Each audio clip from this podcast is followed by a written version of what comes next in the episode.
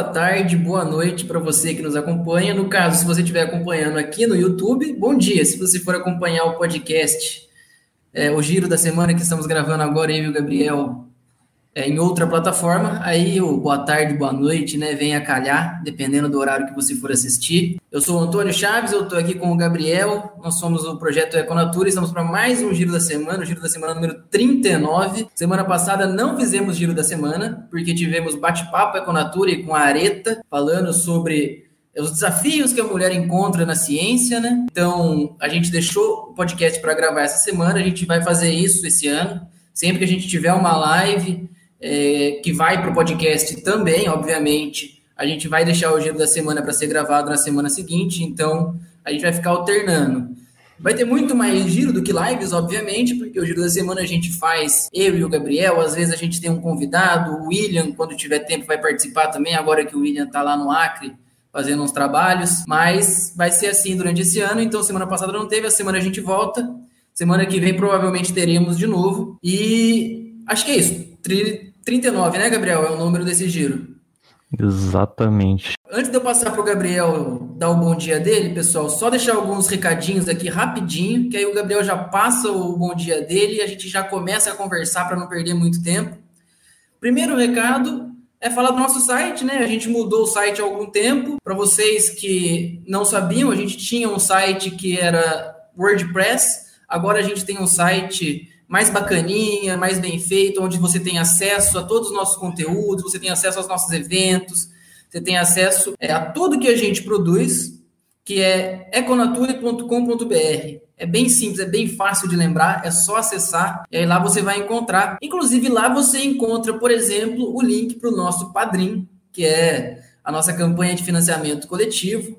Se vocês não sabem, né, o Econatura ele é um projeto que não gera lucro nenhum. Basicamente, a gente faz tudo aqui, eu e o Gabriel e o William, a gente faz na mão, a gente faz por nossa conta, a gente produz os vídeos, a gente grava, produz, edita. A gente faz a mesma coisa com os conteúdos do YouTube, a gente faz a mesma coisa com o podcast. Então, para você poder ajudar um pouquinho a gente, seja nosso padrinho. Lá você pode escolher a categoria, você pode ajudar a gente com um real ou com mais, dependendo da sua condição, né? Dependendo do quanto você quer ajudar. E, obviamente, que você não só ajuda, você vai ter benefícios ajudando a gente. E aí o benefício vai ser equivalente também é, ao grupo de ajuda que você. ao, ao valor que você está disposto a ajudar, né? ao valor que você pode ajudar a gente. Essa ajuda vai ser muito bem-vinda, porque, como eu falei, a gente faz tudo na mão.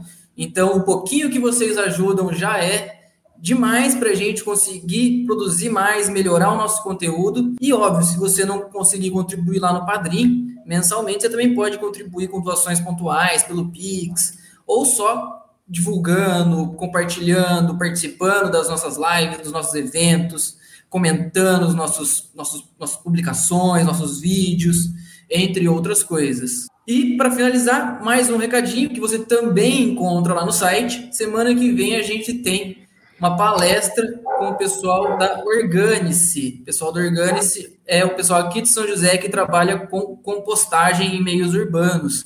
É um projeto de baldinho, semelhante ao que já ocorreu lá em Santa Catarina em outros lugares do Brasil, tem ocorrido. Ele é um projeto que eles fazem compostagem no centro urbano e a gente vai falar um pouco sobre engajamento ambiental é, em ambientes urbanos. Basicamente, como fazer as pessoas se engajarem é, em pautas pró-ambientais, como a compostagem, por exemplo, que vai ser o caso que eles vão trazer, obviamente, porque é a experiência deles. É, então, vai ser uma palestra com o Marcelo e Fernando Gabriel. Agora eu esqueci o nome do segundo palestrante. É o Marcelo, que é o. É o Luiz Fernando. Luiz Fernando. Marcelo e Luiz Fernando, que é o pessoal lá da, da Organice, que vão estar palestrando para gente. Então, vai ser terça-feira, valorzinho de 20 reais para contribuir, porque obviamente, a gente tem uma organização, tem um trabalho, né, para organizar essas palestras, como essas palestras ainda não não é eu, nem o Gabriel, nem o William que está tá palestrando para você estar ministrando, a gente precisa também ajudar os palestrantes. Então o valorzinho é bem baixinho, 20 reais só para participar e tem certificado. A parte legal, a mais legal, né, tem certificado. Então você vai poder falar para todo mundo que você participou dessa palestra de engajamento ambiental com o pessoal da Organis. Dito isso, eu passo então para o Gabriel dar o bom dia dele para a gente começar a falar aí sobre as notícias da semana. Então, bom dia, pessoal. Boa tarde ou boa noite, dependendo de que hora você estiver vendo isso, né? É, hoje aí, nossa 39 edição já, nem parece, mas já estamos nesse número. E hoje a gente vai falar de três assuntos diferentes. Primeiro começar com o relatório Fronteiras, depois falar um pouquinho sobre tabaco, a indústria do tabaco especificamente, e por último a gente vai falar sobre mineração. Então, pessoal, para a gente começar o nosso papo aqui, a gente trouxe um assunto que é relacionado ao relatório Fronteiras. O que, é esse relatório? Ele é um relatório publicado pelo PNUMAS, que é a, o Programa das Nações Unidas para o Meio Ambiente. Esse relatório ele foi publicado no último dia 17. Ele é um relatório que é publicado de tempos em tempos. Lá em 2016 foi publicado a quarta edição e ele sempre mostra algumas preocupações que existem quanto à questão do meio ambiente. E nesse de 2016, por exemplo, foi destacado a questão das zoonoses, que a gente está sofrendo aí as consequências atualmente com toda essa pandemia aí relacionada ao Covid. Como a gente sabe, lá já era apontado em 2016, pessoal. Então, o que, que trouxe esse relatório agora, esse novo relatório que foi publicado. Ele trouxe alguns aspectos referentes a, primeiro, poluição sonora, incêndios e também a desordem dos ciclos de vida.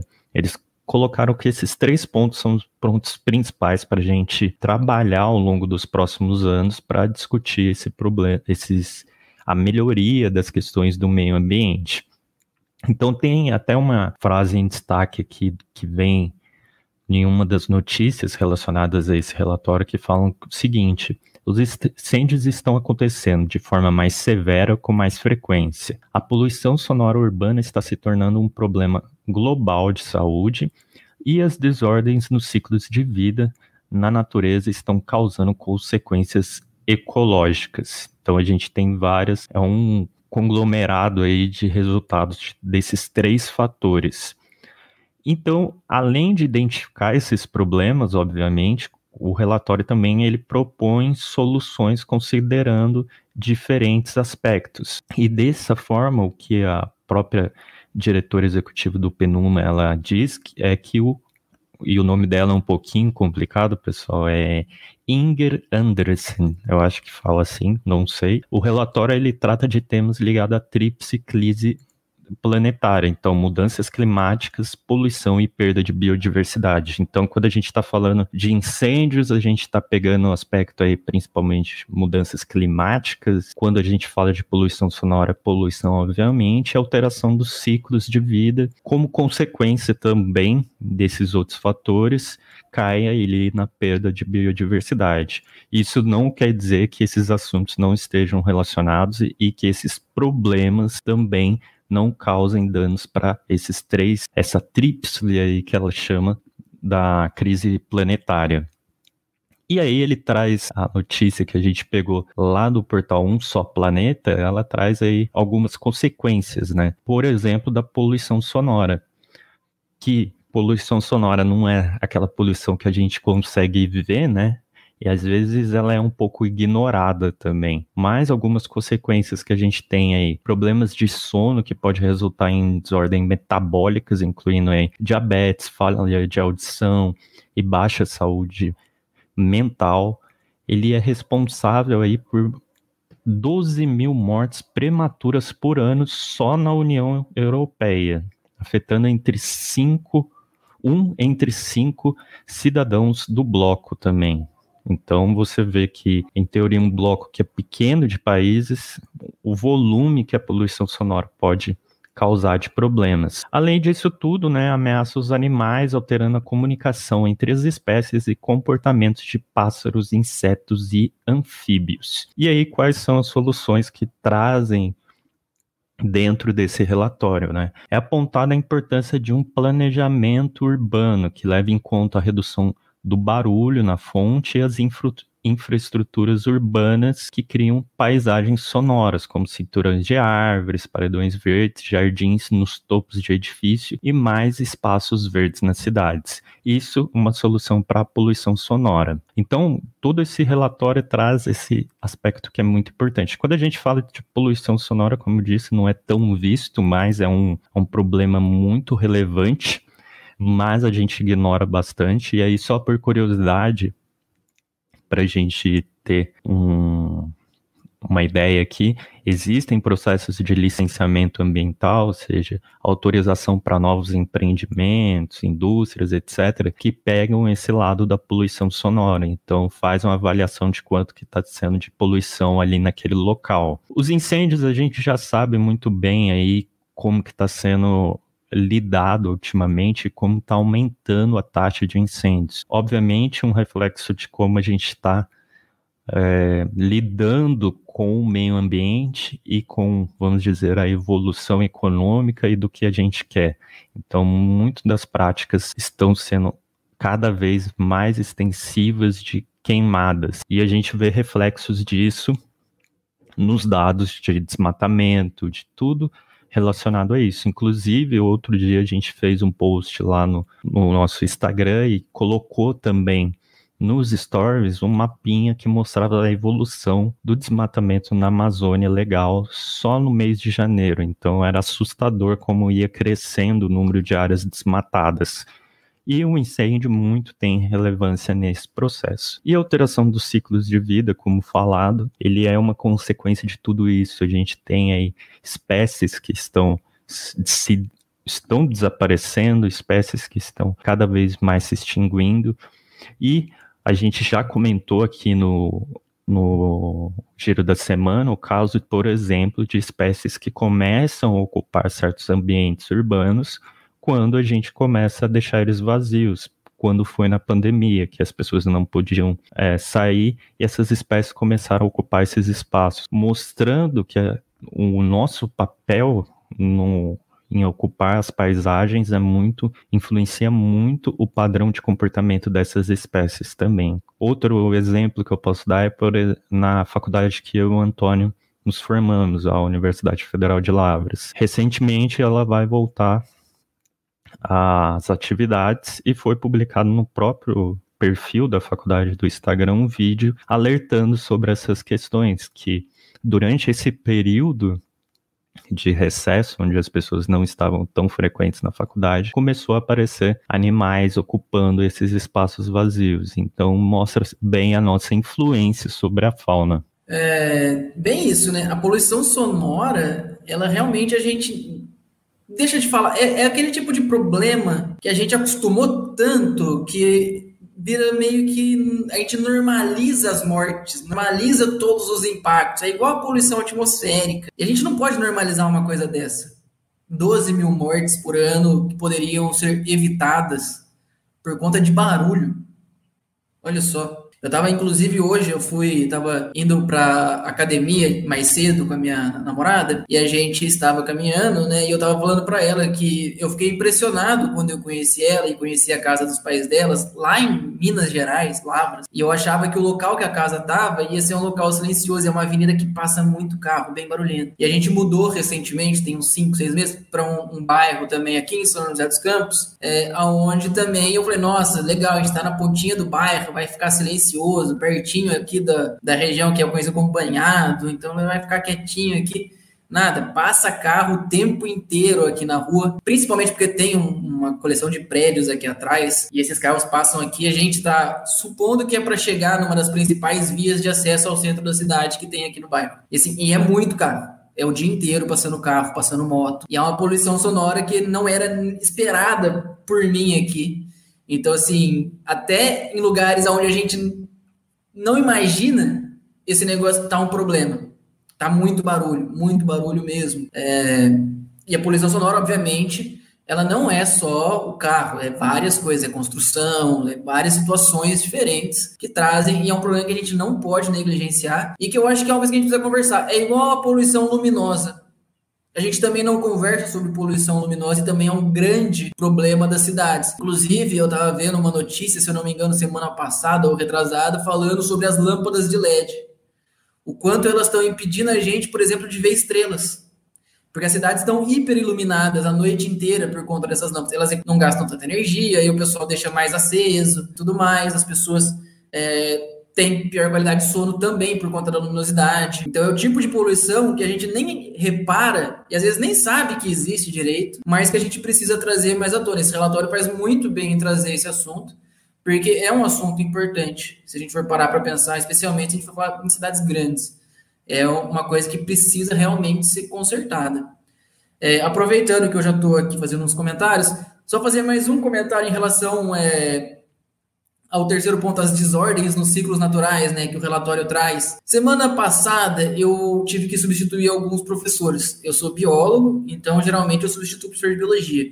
Mas por conta da pandemia, né, é, outras áreas ficaram defasadas e eu acabei substituindo o professor de física e de química. E aí, na aula de química, eu estava substituindo a professora e tinha lá alguns assuntos que ela estava tratando, lei de Lavoisier, algumas leis lá que eu nem lembrava direito, assim, lembrava mais ou menos.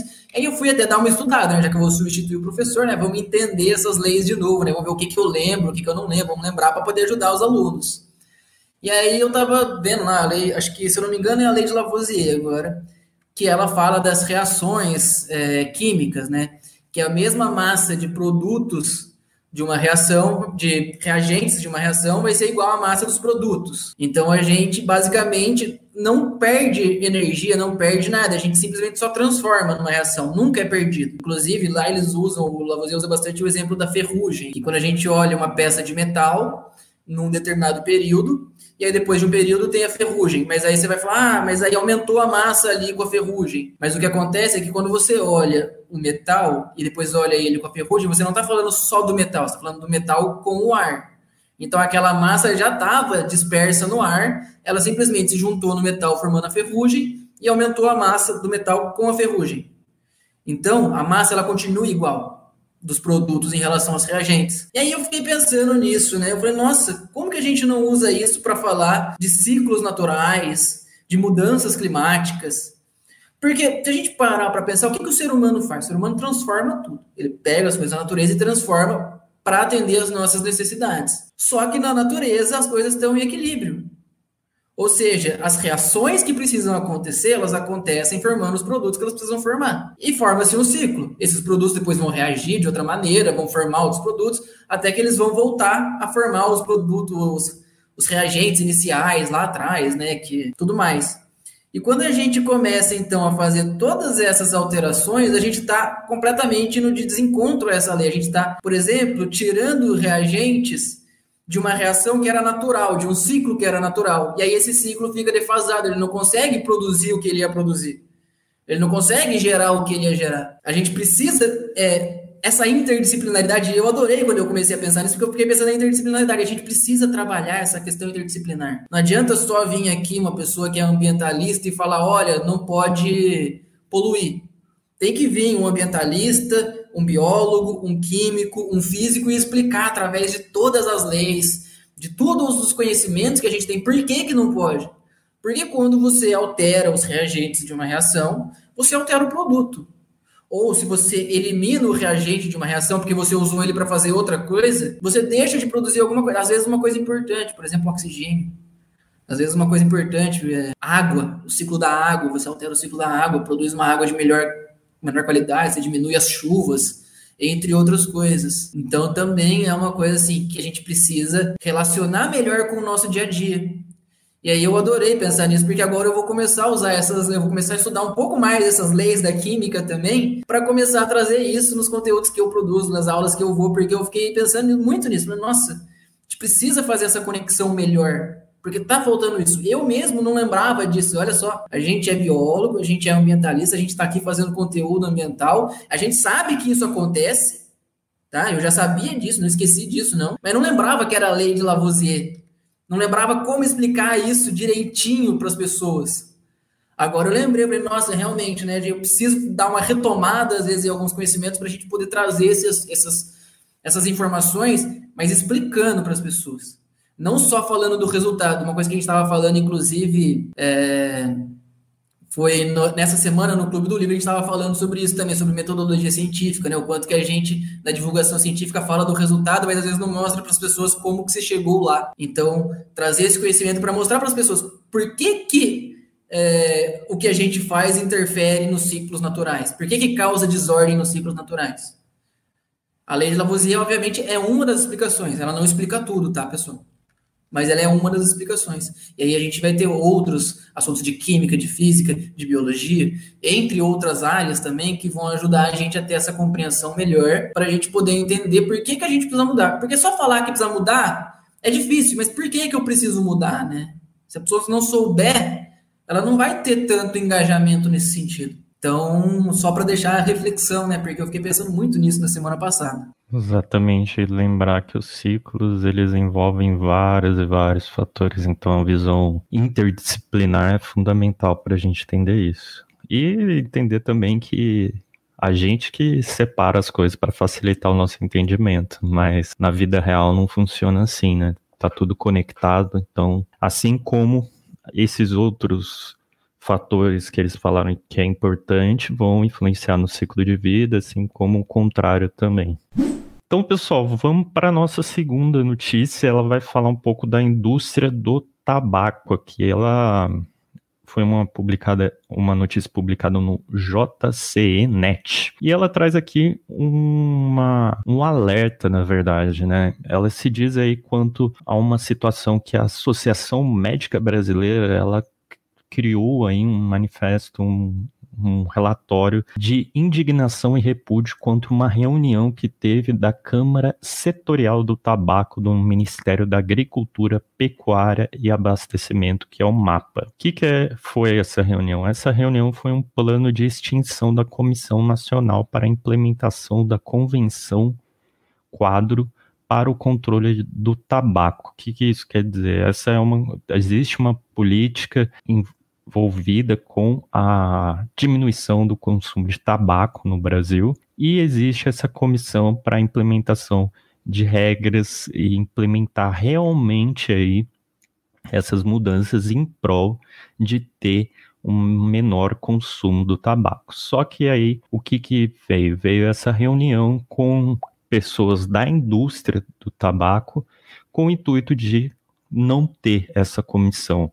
E aí, até na nota que foi solta, que a Associação Médica Brasileira publicou, eles dizem aqui: fica claro a intenção de enfraquecer a exitosa política nacional de controle do tabaco unicamente em favor de interesses ligados à indústria de tabaco e da cadeia produtiva de fumo. Então essa comissão, como expliquei, ela é, tem o intuito aí de proteger e coordenar aí a ação nacional para controle de tabaco, mas o que ocorre aí é que como foi visto nessa reunião, houve a tentativa da extinção dela com presença aí do deputado e vice-líder do governo Marcelo Moraes, do secretário é, secretário adjunto da Secretaria de Agricultura, Familiar e Cooperativismo do MAPA, Nelson de Andrade Júnior, e também outros membros aí da indústria de tabaco. Daí a,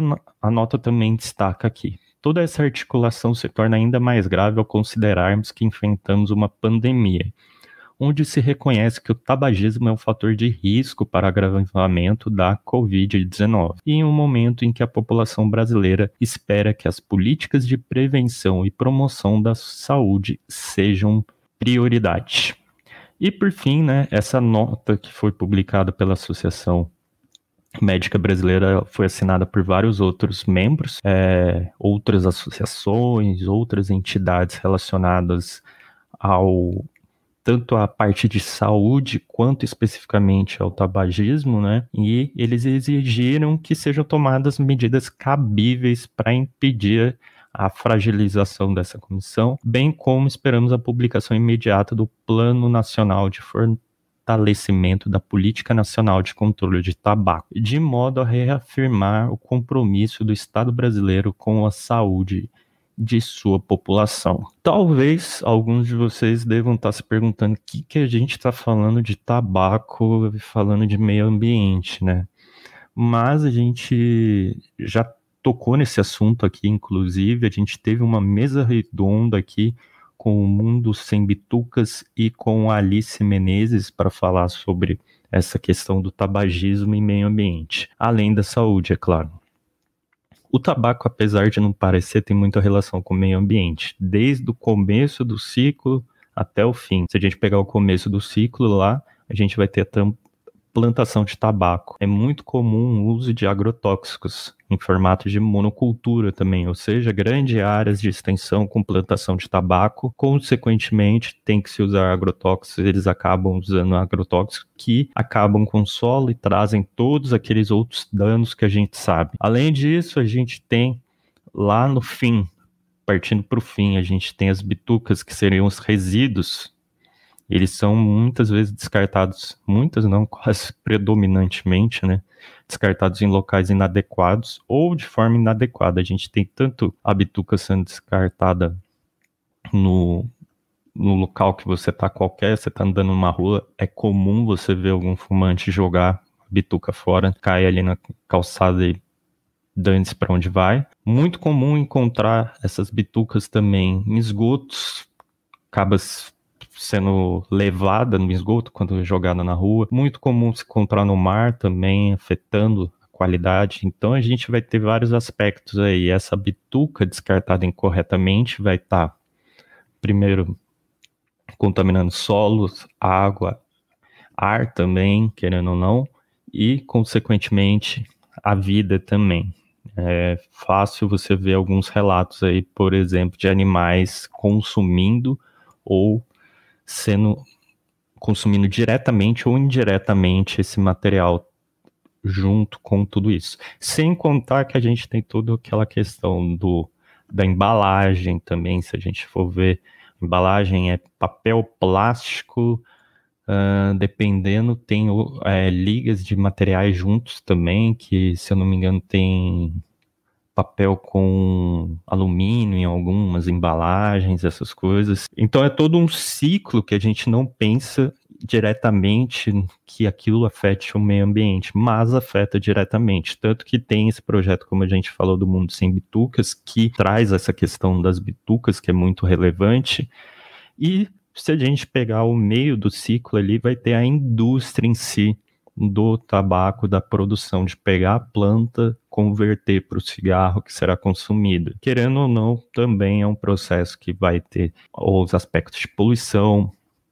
É, tem o um aspecto social também, a gente já tem muitos relatos de pessoas que são colocadas em situações degradantes para produzir esses cigarros. A gente tem outro problema que é muito comum, cigarro é, contrabandeado, cigarro que cigarro já é ruim, né?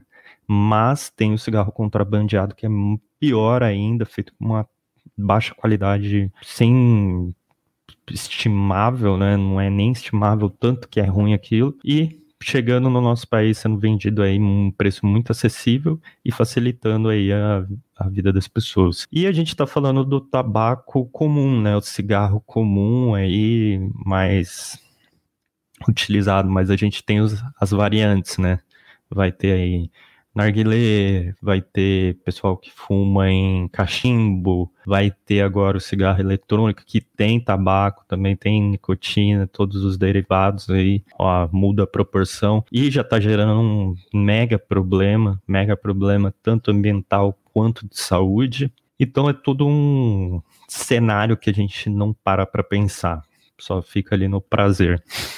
Mas o, como ponto final disso tudo, é muito preocupante né, a situação de não ter mais essa comissão. E como a gente sabe muito bem, a indústria do tabaco é muito forte.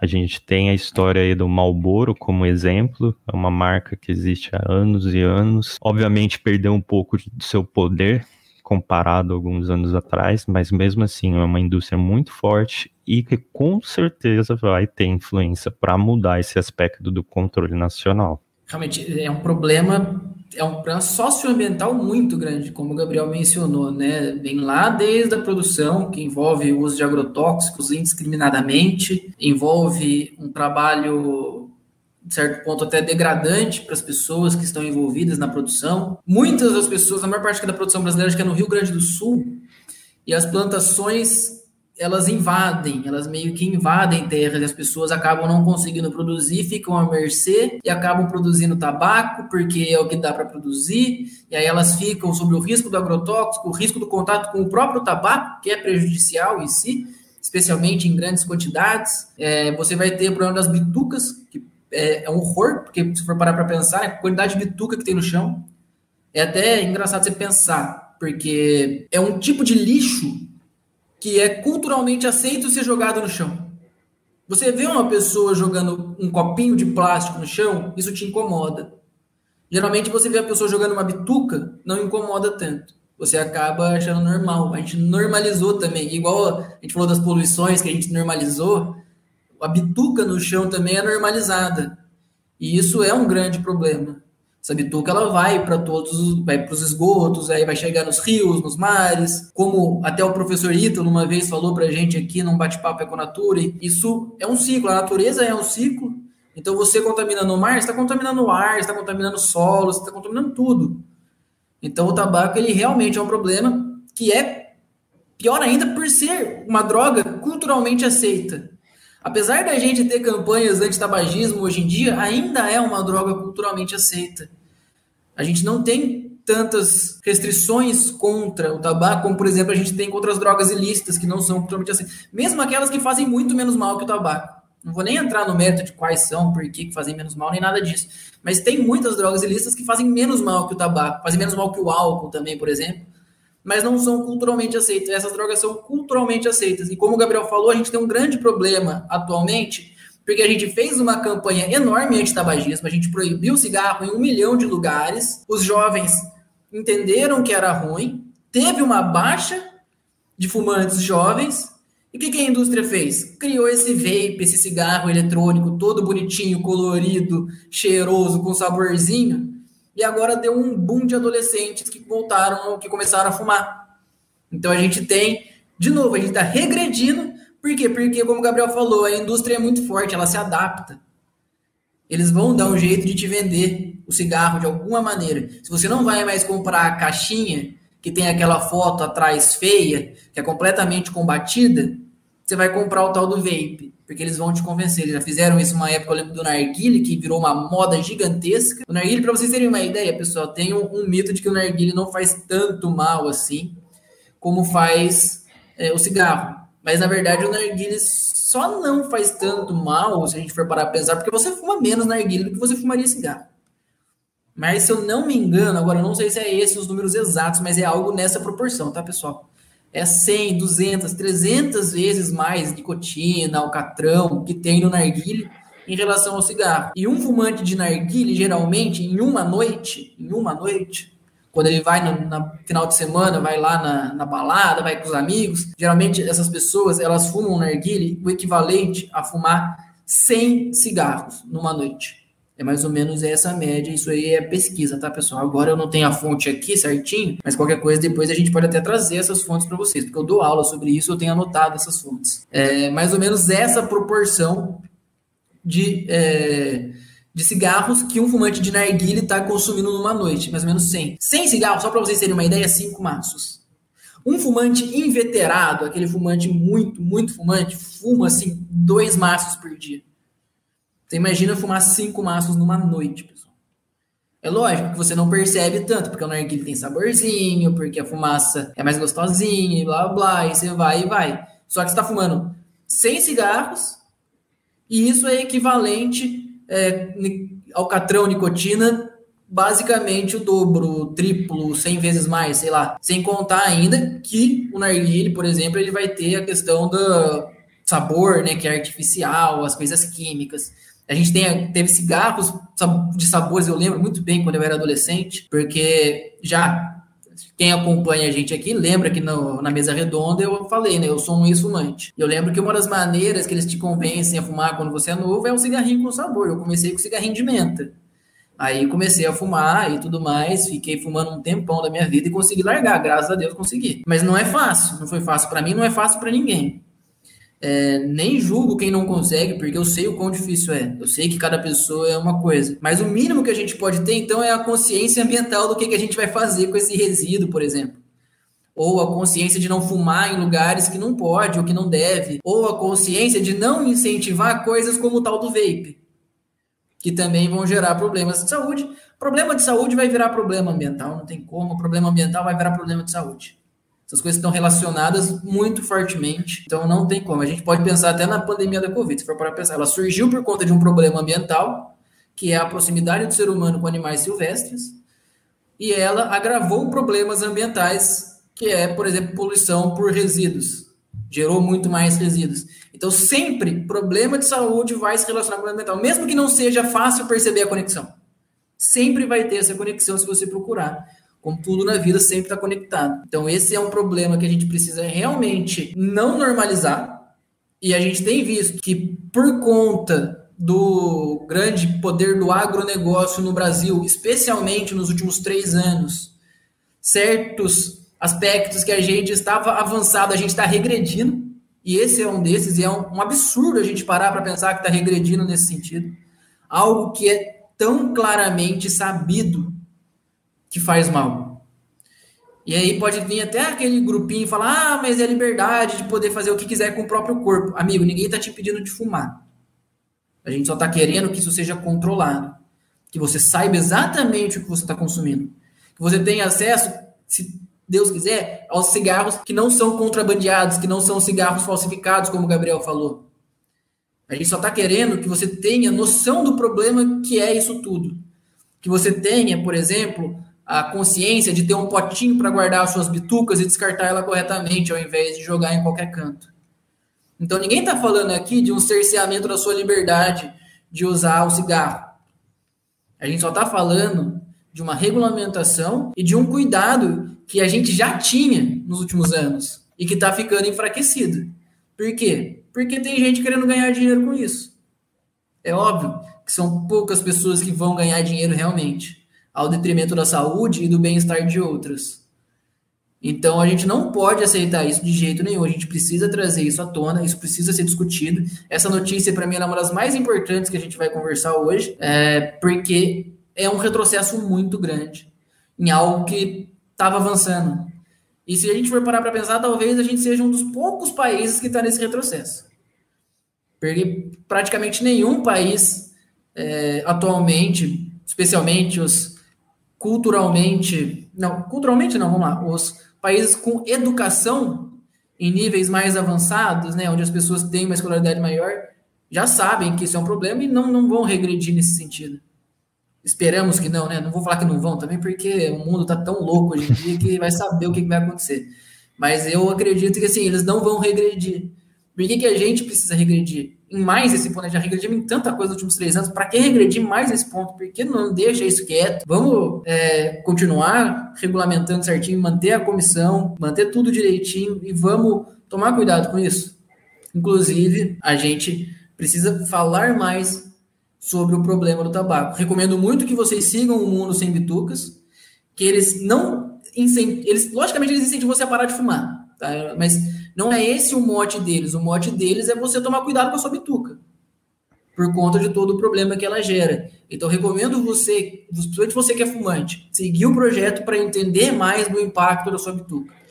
E aí, se você não quiser parar de fumar ou tiver dificuldades e não conseguir, o que também acontece, é normal. Ninguém vai te julgar por isso. É só, então, tomar cuidado com o que você vai fazer com a sua bituca, com o que vai acabar do seu cigarro, com quem você vai estar influenciando, com qual cigarro você vai consumir, é, aonde você vai consumir, como é que vai ser todo esse processo. Então, eu acho que essa notícia é bem bacana e bem importante para o nosso dia, para o nosso momento atual. Exatamente. Eu só queria adicionar uma coisa que você falou. Eu lembrei da questão das produções no Rio Grande do Sul.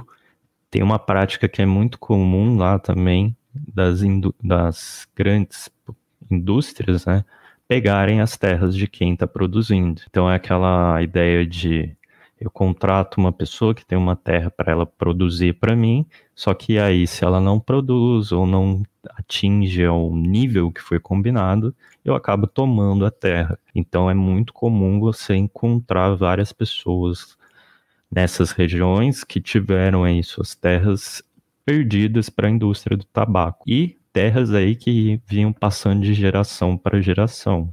Então é bem isso. E um outro fato importante também é que está aumentando também o relato de pessoas que começaram a usar o vape e ao querer parar, que, que eles começaram a usar? Tiveram, né, que usar cigarro comum.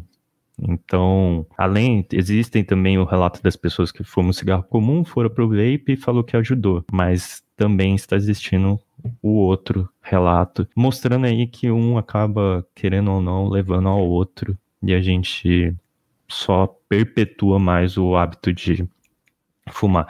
E aí, só deixar claro pro pessoal também, a gente tá falando de cigarro, mas isso que a gente falou, esse cenário como um todo se inclui, por exemplo, para bebidas também, álcool de qualquer tipo, assim como para remédios também existe uma infinidade. São todas substâncias químicas manipuladas pela gente que causam problemas, causam alguma algum aspecto ambiental, social envolvido e independente se ela é uma coisa legalizada ou não legalizada, sempre vai ter esse problema. E aí, antes da gente seguir para a nossa última notícia, não sei se o Gabriel me permite, mas vou tentar dar um pequeno spoiler. A gente está tentando conseguir uma palestra, pessoal, que vai falar sobre poluição por cocaína, para vocês terem uma ideia que o problema não é só cigarro mesmo, o problema é geral com qualquer tipo de droga. E droga, como ele falou, envolve remédios, cigarro, álcool e as drogas ilícitas. Então a gente está tentando, não sei se a gente vai conseguir, a gente está se esforçando para conseguir essa palestra que vai ser muito interessante para continuar também nesse assunto da poluição por, por drogas, né, por entorpecentes.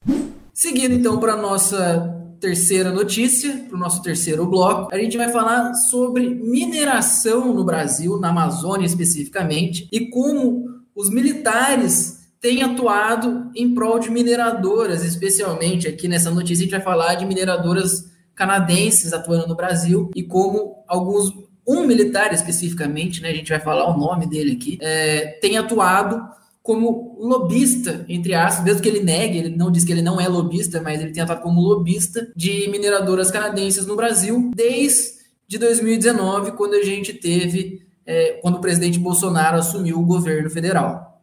Basicamente, a gente está falando então de um banco canadense chamado Forbes em Manhattan, que ele possui duas mineradoras no Brasil, uma chamada Belosan e a outra chamada Potássio Brasil.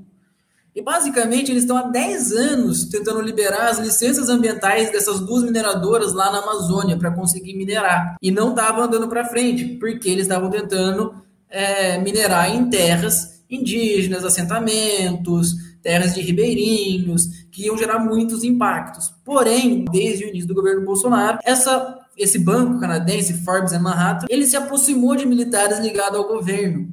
E aí eles conseguiram dar andamento aos seus projetos. Então começou a ir para frente é, esses projetos de mineração na Amazônia. Basicamente, quem tem feito esse contato com o governo, quem tem mantido essas relações desse banco canadense com o governo e tem participado das reuniões, mesmo que não seja diretamente vinculado ao banco é um general de brigada do Exército Brasileiro que está na reserva desde os anos 2000. O nome desse general é Cláudio Barroso Magno Filho. Ele é veterano das missões de paz lá na, no Haiti, que a ONU promoveu.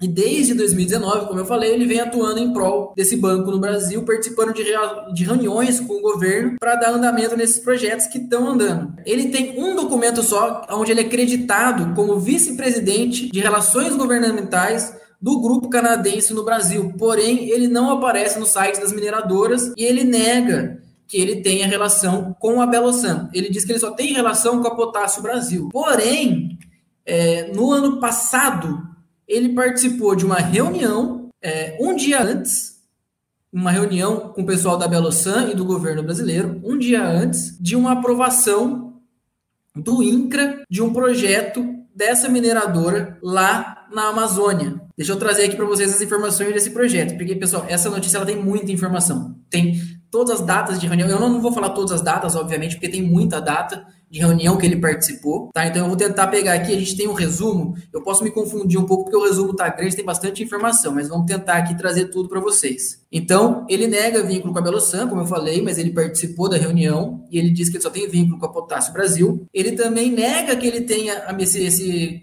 general, ele nega que ele tem amizade com o Mourão, que é o principal interlocutor do governo nessas relações com o Banco Canadense. Porém, ele estudou com o Mourão na Academia das Agulhas Negras e desde que o Mourão assumiu como vice-presidente, acho que no segundo mês de mandato, já começaram as reuniões com esse general. Mas ele nega que tenha amizade. Segundo ele, é tudo profissional. Ele fala que, de certa forma, ele só foi contratado devido à expertise dele nesse ramo de é, avançar negócios e tudo mais. Então, essa Beloção, o que, que aconteceu? Eles querem construir a maior mina de ouro a céu aberto do mundo na volta grande do Xingu, lá na Amazônia, mais ou menos 800 quilômetros de Belém, lá no Pará. Para vocês terem uma ideia, a barragem de rejeitos para essa mina ia ser maior do que a barragem de Mariana que rompeu. Então ia ser um negócio assim gigantesco. E esse projeto começou a caminhar desde que esse general entrou nas tratativas. Em novembro de 2021, no ano passado, foi firmado um acordo entre a presidência do INCRA e a empresa Belosan, como eu falei, para concessão de uso de uma área de mais ou menos 2.500 hectares, sendo que mais ou menos 1.500 se sobrepõe ao projeto do assentamento Ressaca e mil hectares, mais ou menos, se sobrepõe à gleba Ituna, que, é localizada no município Senador José Porfírio, no estado do Pará. Basicamente, essa concessão é para exploração minerária, beleza? Então, foi realizada essa concessão.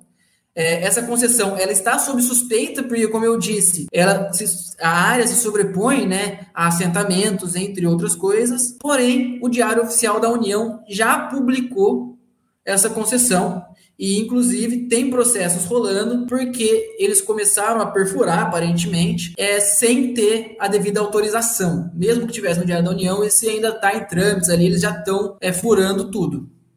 É, o INCRA argumenta que essa concessão de uso das terras, né, ela não pega o assentamento de maneira completa, pega basicamente só 3,5% da área do assentamento, que essas áreas elas ainda não foram repassadas ao grupo canadense, mas como eu disse, há alegações de que eles já começaram a trabalhar. Então, mesmo as áreas não tendo sido repassadas ainda, o pessoal ainda não conseguiu ainda começar a trabalhar, aparentemente eles já estão minerando e que se houver necessidade de remanejamento dos, dos, moradores do assentamento, isso vai ser discutido no processo de licenciamento ambiental junto ao órgão estadual do meio ambiente. A gente sabe que essa história de realocação de populações tradicionais é sempre defasada. Nunca é feita corretamente. Sempre o valor que é dado para as populações é menor do que deveria ser Sempre eles são mandados para áreas onde eles não conseguem manter os estilos de vida tradicionais, não conseguem produzir. Eles acabam muitas vezes sendo realocados para grandes centros urbanos, aumentando pobreza, aumentando violência, aumentando marginalidade, é, entre outras coisas. Então, isso também é um problema. A gente vai realmente tirar essas populações sem aviso prévio, que nem foram consultadas né, em relação a isso. E a lei brasileira diz que nesses casos, aonde vai haver mineração em terras de assentados indígenas, ribeirinhos e povos tradicionais, exige-se é, a participação na tomada de decisão desses povos. Eles são obrigatoriamente eles devem participar, mas eles não têm, não participaram dessa decisão do INCRA. E outra coisa que vem acontecendo, desde que assumiu o governo Bolsonaro, o governo, né, o Bolsonaro também, o presidente Bolsonaro e a sua equipe criaram uma política pró-minerais estratégicos que basicamente essa política ela tem, entre aspas, a ideia de é, trabalhar nos conflitos relacionados à mineração aonde minerar, o que minerar, como minerar, blá blá. Porém, na prática, o que ela tem feito é facilitar o licenciamento ambiental de mineradoras, incluindo essas duas. Essas duas foram contempladas pela política para facilitar o licenciamento para elas conseguirem começar a atuação. Até porque o Ministério de Minas e Energia, ele acredita que a Potássio Brasil é imprescindível para a economia brasileira. Que é importantíssimo que ela comece a atuar no Brasil porque senão a economia brasileira vai ficar travada. É sempre esse discurso. Belo Monte era o mesmo discurso, tudo é sempre o mesmo discurso. Que se não fizer, a economia brasileira vai travar. E a economia brasileira está travada mesmo com tudo sendo feito. Então a gente já vê que esse discurso é meio falhado, né? Porque fala das direitos trabalhistas, fala das políticas ambientais. Ah, tem que destravar para destravar a economia. E a economia brasileira indo cada vez mais para baixo, cada vez mais para baixo. Então a gente vê que o problema não é destravar essas coisas. Pelo contrário, a gente tem destravado e a economia está ficando cada vez pior. Ah, mas o PIB está crescendo. Beleza, cara, mas porque uma pessoa está ficando rica, não significa que o país está ficando rico. É uma coisa diferente. O PIB crescer, pessoal, é acúmulo de riqueza. O PIB crescer não é distribuição de riqueza entre a população. Você tem que parar com isso também, de que o PIB cresceu, isso é um, é um bom indicativo para a nossa economia. E provavelmente essas políticas pró-minerais é, estratégicos, ela vai sim fazer o PIB crescer. Porque você produzindo mais, você vai gerar mais dinheiro, obviamente. Só que não significa que isso vai ser bom para o país de maneira geral. Significa que vai ser bom para uma meia dúzia de pessoas. Outro ponto importantíssimo. Nessa política pró-minerais estratégicos, que tem facilitado o licenciamento ambiental de mineradoras, ela tem uma comissão de atuação. E essa comissão, ela não envolve ninguém do Ministério do Meio Ambiente, ninguém da Fundação Palmares, ninguém do INCRA, ninguém da FUNAI, ninguém da, da do IFAM, que são órgãos relacionados ao licenciamento ambiental. Como eu falei, todos esses órgãos têm competência no licenciamento ambiental. Por quê? Por exemplo, se for um licenciamento ambiental numa área indígena, a FUNAI tem sim responsabilidade nesse licenciamento, não é só o IBAMA. A gente tem outros aspectos para serem considerados ali. Então a gente tem que ter esses órgãos atuando nessa, nesse, nessa política pró-minerais estratégicos, eles não estão. Mas o Ministério de Minas e Energia alega que o licenciamento ambiental ainda é de responsabilidade dos órgãos ambientais. Algo que a gente sabe que é, é, mas eles estão enfraquecidos. Desde 2019 eles vêm sendo sistematicamente enfraquecidos, já tivemos vários cortes de dinheiro para esses órgãos, cortes em fiscalização, entre outras coisas. Então eles estão cada vez mais enfraquecidos e eles não estão nem participando da tomada de decisão. Ou seja, quem toma a decisão é um grupo e só joga para lá e fala, olha, aprova aí e está sendo aprovado, porque esses órgãos também estão sendo aparelhados, eles estão sendo colocados na chefia desses órgãos, né, militares, políticos que não têm nenhuma relação com a causa ambiental, com a causa indígena, com a causa das populações tradicionais. Então a gente tem grandes problemas associados. E essa reportagem ela só mostra como que tem avançado isso dentro do governo atual através da talvez não a principal, mas entre as duas principais alas de apoio ao governo, que é a ala militar. E ela tem ganhado cada vez mais poder e participado de tudo isso e ah, facilitado, né, fazendo esse lobby. Mesmo que eles neguem, tem documentos dessas reuniões, da participação desse general, da participação do Mourão, é, facilitando tudo isso para essas mineradoras que, como eu falei, já estão até atuando, mesmo sem estar 100% liberado. Então, é uma notícia bem, bem ruim para a gente saber que a gente não tem menor poder sobre nada mais. É, nem quem está sendo diretamente impactado está conseguindo poder falar alguma coisa, porque eles estão sem voz.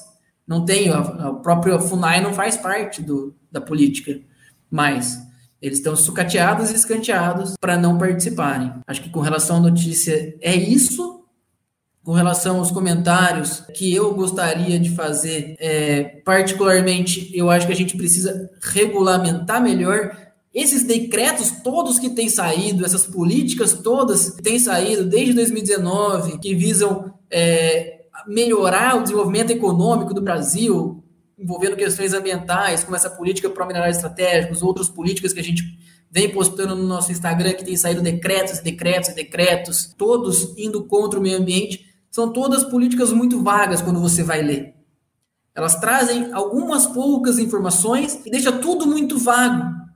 Por que deixar vago uma política dessa? Porque você facilita. Quando está vago, você tem aquela o duplo pensamento, vamos pensar lá no livro 1984 do George Orwell, né? O duplo pensamento, você pode falar que uma coisa é outra. Você pode usar aquilo, ah, não, mas aqui tá falando isso, mas não é isso, é isso aqui, é, é do jeito que eu tô falando. E usar isso a seu favor. Então a gente precisa começar a prestar atenção nesses decretos e forçar os políticos que a gente elegeu a derrubarem eles. Porque esses decretos, maioria vem do governo federal, não vem dos deputados. Alguns vêm dos deputados, mas a maioria tem vindo do governo federal. É, e a gente precisa forçar para que o judiciário, para que o legislativo derrubem esses decretos, porque tá um horror, é uma chuva de horror de decreto que sai toda semana, que visa, em teoria, melhorar a situação econômica do país, mas não melhora, porque nada vai para frente, e só piora a questão ambiental e a questão dos povos tradicionais. Basicamente, o que essa notícia traz, né, é mostrar que, infelizmente, ele está cumprindo o que ele prometeu no, no plano de governo dele, né? um plano de governo que era de 14 páginas contra planos de governo de 200 dos outros candidatos. Mas isso deixa claro quais são os interesses sobre a Amazônia. Usar de forma extrativista e explorar o máximo de recursos possíveis. Dessa vez, novamente, ele solta agora.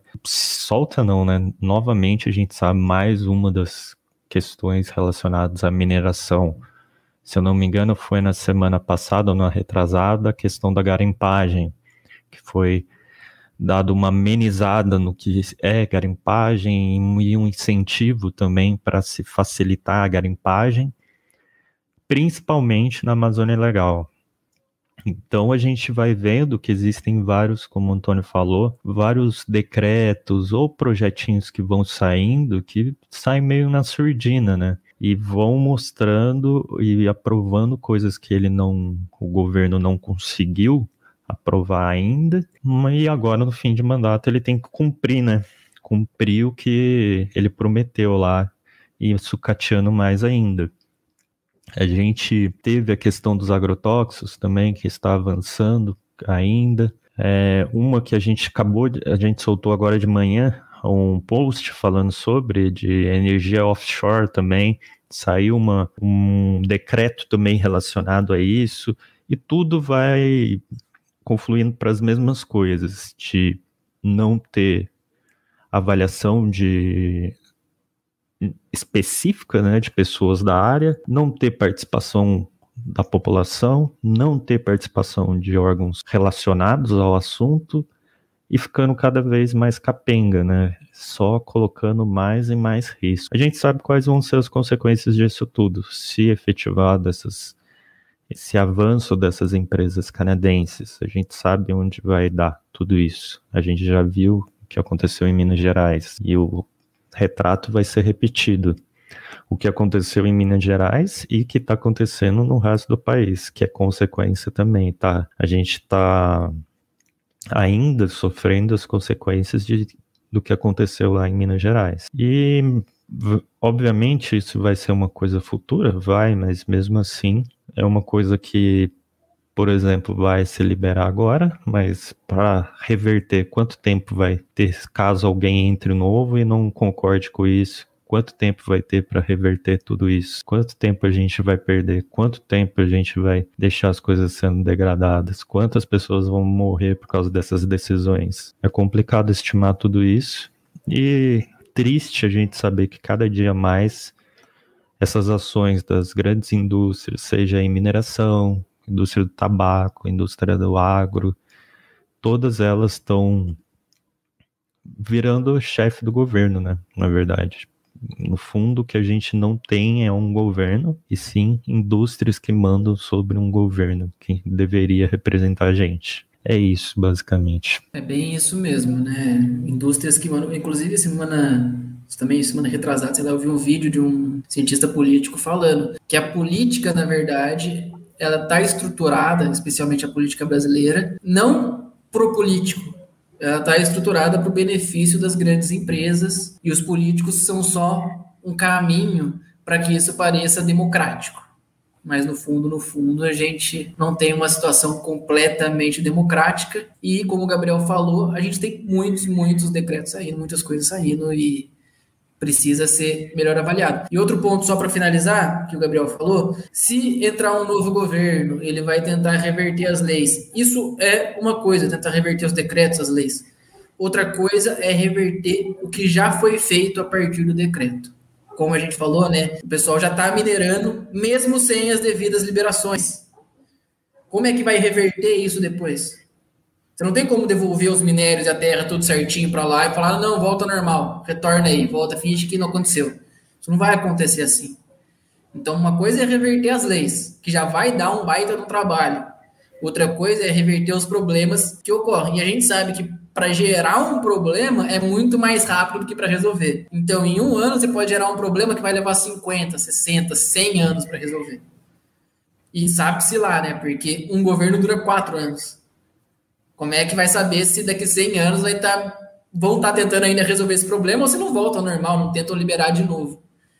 Então, realmente a reflexão tem que ser em vários sentidos. A gente não pode deixar as coisas acontecerem, tentar lutar antes de gerar um problema maior. Só que é difícil, porque como eu falei, o sistema político aparentemente ele não é pensado para que a gente tenha participação, ele não é pensado nem para que os políticos façam alguma coisa, é pensado pelo contrário, para favorecer a grande indústria, seja de qual setor ela seja. Basicamente é isso.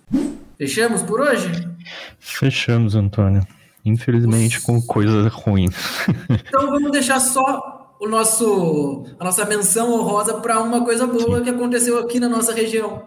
São José dos Campos é, aprovou agora é, é uma lei, deixa eu ver certinho se é uma lei, se é um decreto, o que, que é corretamente, vamos ver. Se não me engano, é, um, é uma lei, eu acho. É uma lei, é uma lei que passa a exigir que as obras públicas na cidade sejam feitas com tecnologias sustentáveis. Então, São José dos Campos, agora toda obra pública vai ter que ser pensada através do Green Building, que é a construção verde, ou seja, construções sustentáveis. Pensar na melhor maneira de fazer uma obra para que ela não gere tanto impacto ambiental. Uma notícia bacana, São José foi a primeira cidade do estado de São Paulo é, a decretar essa lei, então agora a gente teve um avanço muito bacana. Tomara que na prática se converta mesmo. Tomara que na prática eles achem soluções sustentáveis para as obras, porque São José tem muita obra, e que essas soluções realmente ocorram, sejam implantadas e que o pessoal não fique tão preso às vezes ao custo, mas sim à, à efetividade das soluções.